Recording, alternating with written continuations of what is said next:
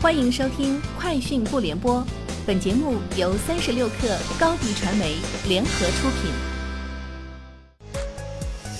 网罗新商业领域全天最热消息，欢迎收听《快讯不联播》。今天是二零二二年五月二十五号。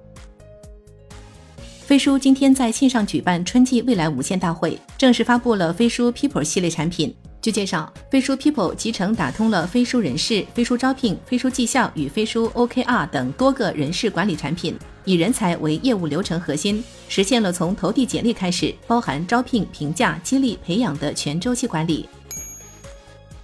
极度 CEO 夏一平宣布了最新造车进展，极度工程团队已启动量产模具铸造工作，极度首款汽车机器人量产车正式从车型设计迈向量产制造准备阶段。据介绍，从模具铸造开始，极度将陆续启动铸造机加工、装配、研配调试、样件生产、质量优化等一系列实体制造工作，以高效的节奏养成汽车机器人，确保二零二三年的上市交付。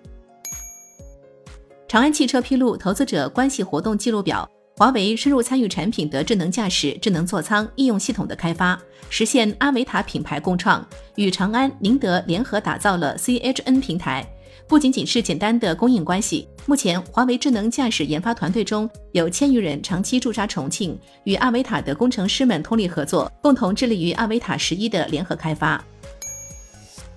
知乎发布二零二二年一季度财报，财报显示，一季度知乎调整后净亏损三点六七四亿元，上年同期亏损一点九三六亿元，毛利率达百分之四十五点一，付费会员人数达六百八十九万，同比增长百分之七十二点八。付费率为百分之六点八。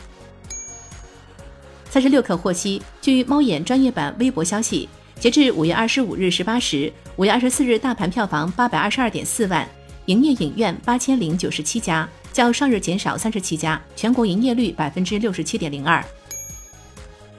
近日，特斯拉向洛杉矶市政府提交了一份关于建立特斯拉餐厅的文件，文件显示，该餐厅将在好莱坞圣莫尼卡大街西街上开业。全天二十四小时营业。据报道，这家餐厅空间面积九千三百平方英尺，包括一个免下车电影院和一个带二十八个充电位的超级充电站。关于具体开业日期或餐厅菜单内容，特斯拉还没有透露进一步的细节。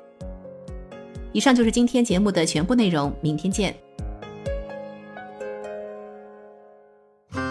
新媒体代运营就找高迪传媒，微信搜索高迪传媒。有效运营公众号、抖音、小红书，赋能品牌新增长。